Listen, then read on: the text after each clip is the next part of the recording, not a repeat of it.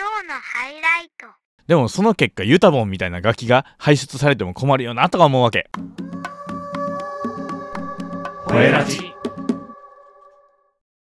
あなたの。あなたの。あなたの。あなたの。あなたの。あ間違えた。あなただけのゲートも。豆腐亭ウルフです。はおー。毎週水曜日と日曜日の夕方18時頃から配信されるアラサーゲイの吠えたいラジオでは毎回およそ30分いかないくらいの時間の中で皆さんのお悩みやアラサーゲイが感じたもんやりする日常を吠えまくるそんなトークプログラムでございます。時折番組内で強烈な暴言を吐き捨てることがございますがひがみと妬みから来る自身の惨めさを隠そうと必死に負け犬が吠えているだけでございますのでかわいそうにと哀れんであげてください。寄り添ってあげると多分ちょろいです。マジで性格のひん曲がったオカマがいろいろと吠えまくるのでどうぞお構いなく。皆様いかがお過ごしでしょうか？絶好調なあなたもそうでないあなたもホイラジを聞いて毎日を楽しく過ごしていきましょう。そして今回初めてホイラジを聞いてくださる皆様ゆっくり楽しんでいってくださいね。前回の方向ナンバー030のあの女がやってきたなんですけどもさすが我が姉反響は大きいですね早くも再出演を希望するホエパの民が非常に多いので、私としてもハオプロからデビューしないかとね、何度か声をかけてるんですけど、拒否されてるんですよね。彼女はね、ネタの宝庫なので、ぜひともハオプロからデビューさせたいんですけど、なんかね、OK 出えへんのよね。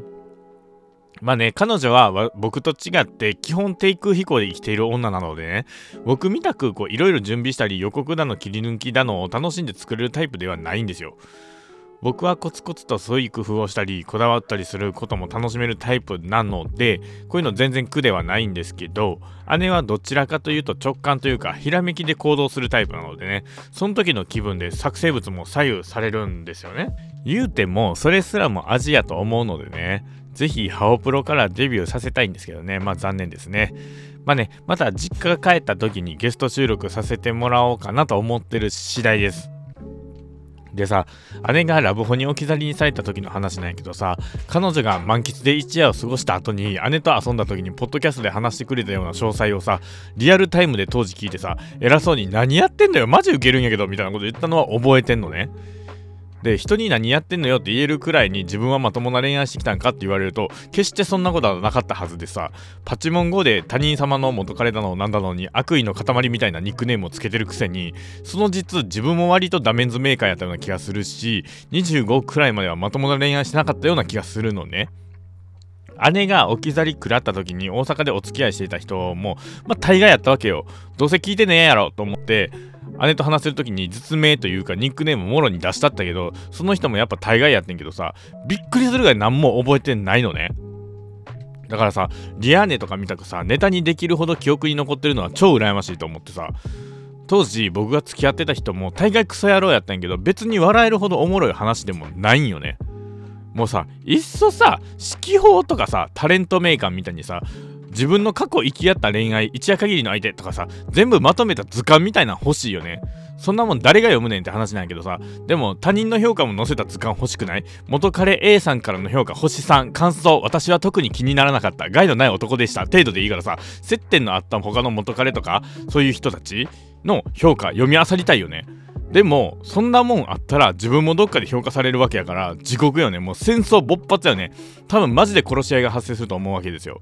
でもアカシックレコードとかリーディングできるとそういうのも一つ一つ読み漁されるんかね。やとしたらポッドキャスターとしてはマジでアカシックレコード読み漁りたいよね。ネタの宝庫やんね。自分の魂のレコードだけでいいから読んでみたいよね。でねこないだの連休にねピッピとイチゴ狩りに行ってきまして我が家ではこの時期くらいに三崎半島の方にイチゴ狩りへ行ってマグロ食って帰ってくるっていうのが恒例行事になってるんですけどだから今年も行ってきたんですねほんでね帰りにスーパー銭湯へ行ったんですわ。連休真ん中の夜ってこともあって銭湯も結構混雑しててですねもう常芋洗い状態の中ピッピとは別の浴槽でお互いゆっくり湯船に浸かってたわけさ。ほんでのぼせそうになったからさピッピと外の椅子で進んでた時にさん？って思うことがあったわけ。小学34年くらいの感じの男の子がさ露天風呂の方まで走ってきてかけ湯用のお湯をすくう桶を派手にひっくり返してそのまま露天風呂にザブーンって入ってたわけよ。僕の「ん?」ポイントは4つあるんですけど皆さんお気づきでしょうか？また僕が一番ムッとする出来事はどれでしょうか？合わせてお考えください。レッツシンキングタイム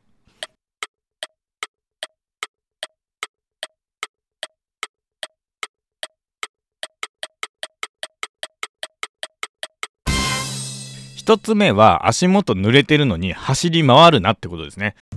一人でさ滑って転んで打ちどころ悪くて病院搬送とかさもうその子の自業自得。親の監督不行き届きやからご自由にどうぞって感じやけど他のお客さんもおるのにぶつかったりしたら危ないやろって思うわけね。そんなに裸で走り回りたいなら親の目を盗んで深夜の公園でも徘徊してこいよと思うわけですね。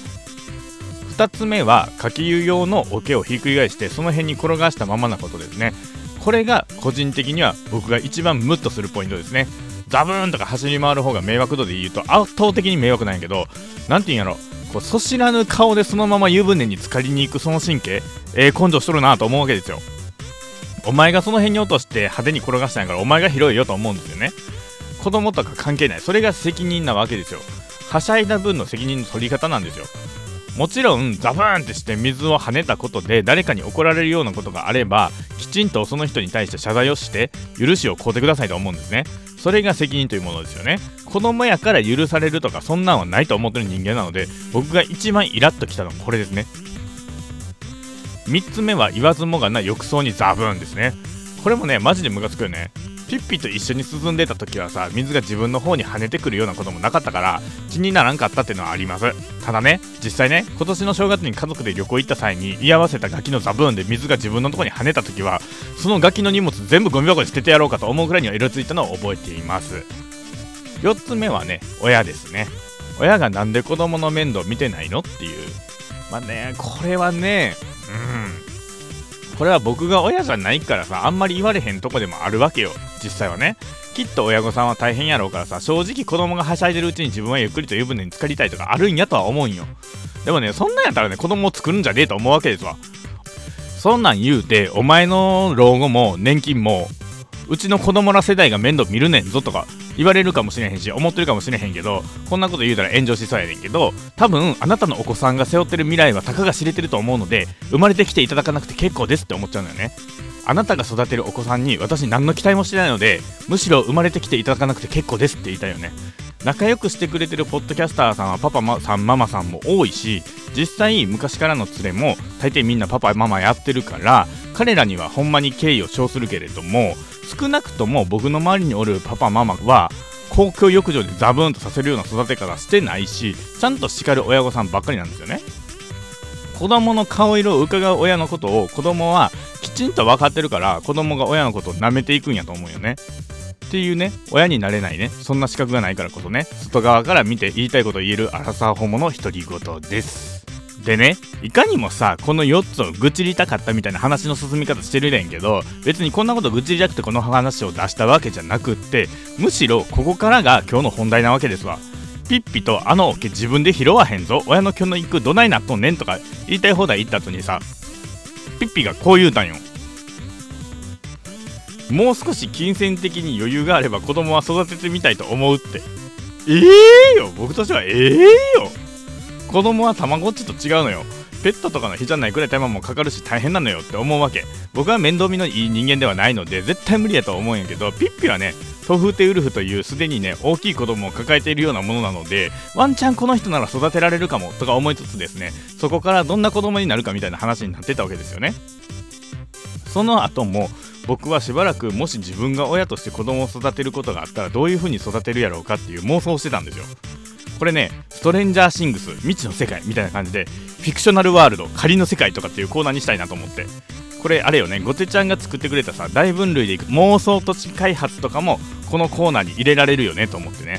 だからねしばらくねこのフィクショナルワールド仮の世界っていうのをやっていきたいなと思っています。今後はこれも思いつき次第コーナーとしてやっていこうと思っています。で本題のもし僕が親になった場合の育て方みたいな話なんですけどもし僕が親なら男の子でも女の子でも基本子供扱いは絶対にしないですね。どんなにその子が可愛かったとしても彼らは一人の人間なわけですから自分で考える頭を持ってるんですよね。その子供が導き出した答えっていうのを基本的には尊重したいと思います。例えばあれをやっていいか？これをやっていいか？とかは子供から質問というか確認はしょっちゅうあると思うんですよね。基本的にそれが人様に迷惑をかけるようなことであっても一旦は自分で考えさせますね。やっていいと思う？やったらどうなると思う？って。例えばよこのムカつく湯船にザブンキッズを例にしようか。湯船にザブンしてもいいですか？と僕に問うてきたらですねザブンしてもいいと思うってまず聞き返しますね。その結果彼あるいは彼女がザブンしても問題ないですって返してきた場合さらに質問を繰り返すよね。じゃあザブンした結果他のお客さんにはどんな影響が出ると思うって。そこで水がかかるとか答えてくれたらいいけど答えられないようであれば一旦はストップかけてお客さんが引いたタイミングなり後日自分家の風呂でなり子供に思いっきり水がかかるように私がザブンをして思い知らされます。そこで子供が不愉快に思ってくれればいいけど親と子という関係上それすらも楽しんじゃう可能性もあるよなとは思うところ。そこはまあ難しいところやねんけどまあねそこはねそれを嫌がる人もいるんだよと事細かに伝えてですねそれでもお前はザブンをするのかと問い詰めますね。それでも僕は関係ないんじゃやりますって答えるようであればそれはかっこいいことなのか人の嫌がることをして自分が楽しむのはかっこいいことなんでしょうかと本人に質問しますね。さすがにそこまで言えばかっこよくないです。だからやらないですって言ってほしいところ。理想としては言ってほしいところ。子供であろうと何であろうと自分で考える頭を持っているはずなのであとはそこの思考力を身につけさせるような育て方をしたいなと僕自身は思います。その判断基準って子供に善悪教えるのって難しいやろうからかっこいいかかっこ悪いかっていうシンプルな物差しを自分の子供には持たせたいなと思います。正しいか正しくないかとかって子供にとってはやっぱり相当難しいと思うからさ。というか大人になった僕ですら何が正しいのか正しくないのかって見方や視点をずらすと分からなくなることも非常に多いので子供にそれを教え込むって実際相当難しいと思うよね。でもさ日本の学校教育ってそういうことを全く教えてくれへんと僕は思ってるんですよ。それなりに俗に言う学校の勉強はそこそこできる方やったんよ。高校もそれなりに進学校と呼ばれる学校に行ったしそこそこ勉強はできる方やったわけよ。でも社会に出てからの数年間ってもう全くもってのポンコツやったわけ。勉強ができても何の役にも立てへんわけ。これ多分そこそこ勉強ができちゃう優等生タイプにありがちな末路コースやと思うんやけど自分で考える力を持ってないのよ。もう皆無と言ってもいい。日本の学校教育には必ず正解が持たされててその正解にたどり着くための効率的な最適解だけを教え込むそういう勉強方法なわけよね。だから社会に出ても彼らは答えは与えてもらえるものだと思って自分で考えたり自発的に何かをするってことは基本的にないし優等生であればあるほどそうなっちゃうのよね。その結果間違った行動をしたとしてもそれが周りにどんな風に影響を及ぼすかとかっていうのを考えられへん新入社員っていうのが一定数湧いてくんのよ。バイト経験が豊富とかやったとしても所詮バイトはバイトで日本企業では1人のバイトに責任を負わせるようなことなんてほとんどありえへんから社会に出るまで責任の所在を考えることなんてないわけよね。それで僕自身も学校卒業してきてから苦労したと思ったし自分が店長してた時代も中間管理職みたいなことしてた時代も若手の子たちには作業を教えるわけじゃなくて自分で考えて道を切り開く考え方そのものを伝えてきたつもりなんよね。だから仮に自分に子供がおっても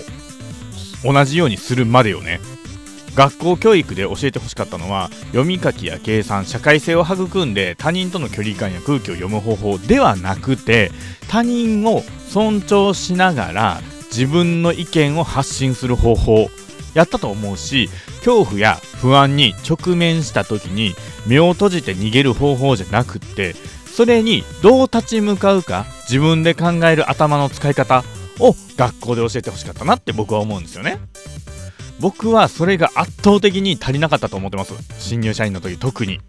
良くも悪くも僕は末っ子長男で父母リアーネという家族に恵まれて大切に守ってきてもらったから外に出た時はマジでポンコツやったわけよ。優等生でいい子ぶるのは得意やけど逆に言うとそれ以外は何も持ち合わせてない状態で外の世界にポーイって放り出されたからさお前はどう思うんやとか言われた時にもう何も答えられへんことが大半で苦労したんよ。